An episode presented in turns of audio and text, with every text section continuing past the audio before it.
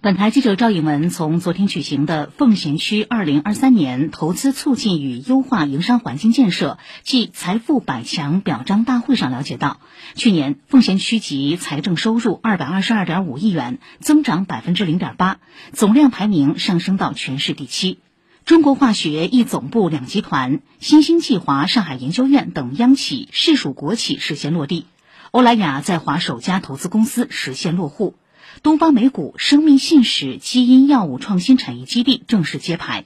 同时，奉贤区首创“四个一”云审批模式，实现政务服务效率再提速，一网通办全程网办率达到百分之九十三，新增市场主体十二万户，双双位居全市第一。奉贤区经委主任张贤介绍，在年后召开财富百强表彰大会，正是希望在第一时间发出优化营商环境的强烈信号，更好的激发市场主体的积极性。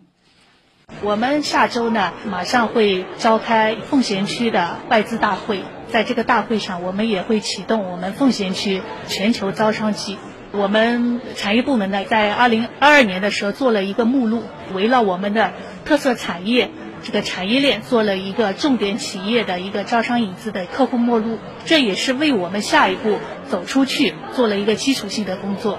下一步会马上发布我们一些专项的一些政策。